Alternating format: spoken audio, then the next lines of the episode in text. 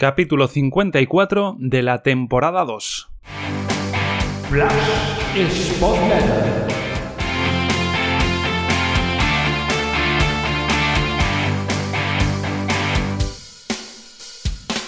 Hola, ¿qué tal Spotletters? Bienvenidos a una nueva entrega. Ya han pasado varios días de ese Almería 1 Sporting 0, así que los comentarios van a ser más generales que particulares sobre el encuentro.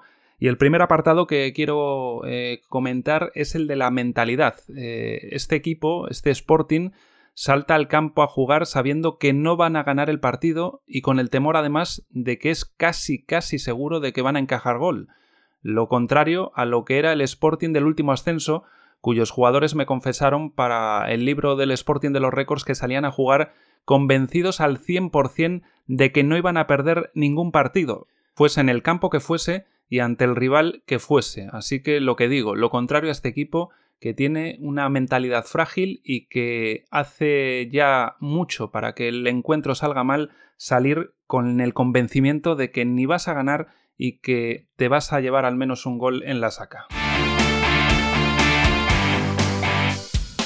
Y es que el equipo efectivamente encaja prácticamente siempre. Muchas veces empieza por debajo en el marcador y esto complica muchísimo la situación tanto futbolística como mental. Y ya no es casualidad lo de los goles encajados en los últimos minutos. Le leía a Nacho Pérez, arroba NachoPS87 en Twitter y también en un artículo que escribía en, en Grada 3 el dato de que son ya 17 los tantos son recibidos por el Sporting en el último cuarto de hora en 17 jornadas distintas. 6 de esas 17 en los nueve partidos con, Martí. Todos esos eh, goles recibidos en el último cuarto de hora han costado 15 puntos, que luego haciendo el balance con los goles a favor en esos tramos finales hace un menos 6. El Sporting ha perdido 6 puntos en esos últimos 15 minutos, como digo, haciendo ya el balance goles a favor, goles en contra.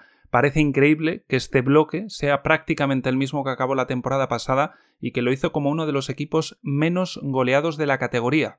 Esta temporada a los rivales les basta con insistir, porque si no marcan por méritos suyos, el Almería por ejemplo tuvo varias claras y lo normal es que alguna hubiese entrado, aunque fuese la de Sadik casi bajo los palos, pues si no lo hacen por méritos como digo, el Sporting acaba pegándose un tiro en el pie, bien por un fallo colectivo, bien por un despiste en una marca, bien por una mala suerte, por un rechace, eh, bien por un fallo individual, y eso lo vimos en Almería. Despeja Malcraves, Pedro no sigue la marca del que acaba rematando a gol y va a la ayuda de Craves. Grajera también va a la ayuda de Craves y deja todo el espacio vacío y al final van los tres a por el mismo y dejan a dos solos y no fue la única acción en la que se les ve a, dos futbolistas eh, solos, porque ya por ejemplo en una triple ocasión que tuvieron en el primer tiempo con parada de Cuellar, el segundo disparo lo desvía la defensa y en la acción inmediatamente siguiente centran al área y Sadik la deja de cara para un futbolista que también viene solo. O sea que no son acciones siquiera aisladas de que pueda tener eh, la penalización de que en el único fallo, en el único despiste, sino que se repiten en todas las jornadas y casi siempre varias veces por, por partido. Y la pregunta es si este problema de encajar tantos goles en la recta final de los partidos es un problema físico. No tengo la respuesta, no sabría decir, eh, al final se cae siempre en la simplificación de, falta de intensidad, de falta de, de preparación física para explicar cuando las cosas suelen salir mal. Posiblemente haya algo de fondo ahí, y habría que tomar nota de ser así y no cometer los errores en esa posible planificación física defectuosa que se haya hecho esta temporada, pero también de ser así, habría que pedir responsabilidades a los dos entrenadores, y más a David Gallego que a Martí, que no hacía prácticamente uso de las sustituciones ni cuantitativa ni cualitativamente, es decir, ni solían agotar, más en el caso de Gallego, lo de los cinco cambios, y lo hacen, lo hacía sobre todo Gallego, muy avanzado el partido, con lo cual hace que muchos jugadores acumulen muchos minutos en sus piernas y todo eso acaba mm, pasando factura a, todos los jugadores que no llegan en el mejor eh, estado físico al final de la temporada. Y luego, aparte de ese posible eh, problema físico y de los despistes, errores, fallos, concesiones o como se le quieran llamar, también hay que señalar a los bajos rendimientos y a las guerras individuales que a veces se hacen porque están muchos jugadores ya desquiciados. De Yuka, pues ya se sabe que, que, pasa mucho tiempo peleándose con el mundo, con los rivales, con los árbitros, con los compañeros, especialmente con Aitor. Pero es que esta temporada estamos viendo a más jugadores en situaciones similares. Villalba, lo llevo viniendo diciendo en muchas entregas del podcast, se le ve ya más golpeando a la hierba, lamentándose o protestando acciones que jugando.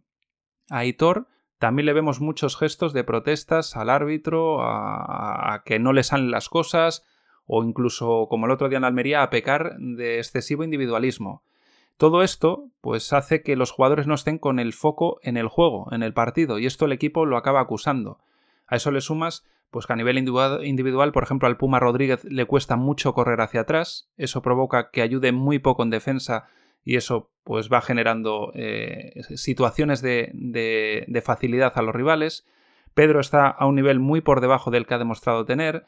El lateral derecho durante toda la temporada ha estado lastrado por las lesiones de Guille Rosas y después tampoco se ha podido solucionar con, con la incorporación de Calavera, que también ha estado más lesionado que jugando.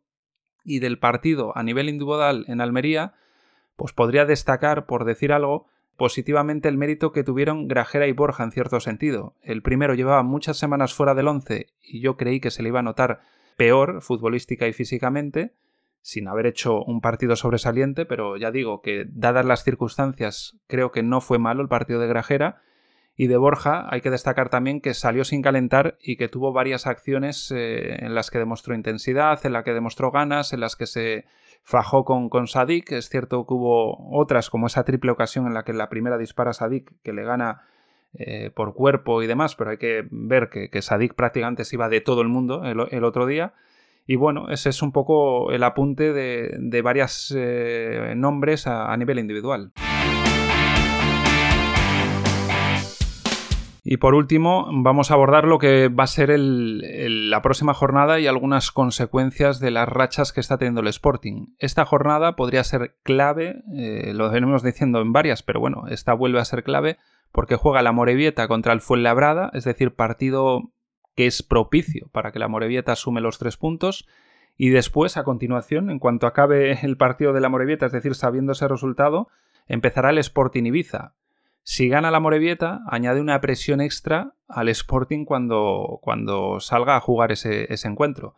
Si no gana, pues puede provocar también el, efecto negativo de, la relajación de que tienes casi permiso para, fallar. Eh, veremos a ver qué es lo que pasa primero en ese Amorebieta Fuenlabrada y cómo le puede afectar negativa o positivamente al Sporting para salir ante el Ibiza.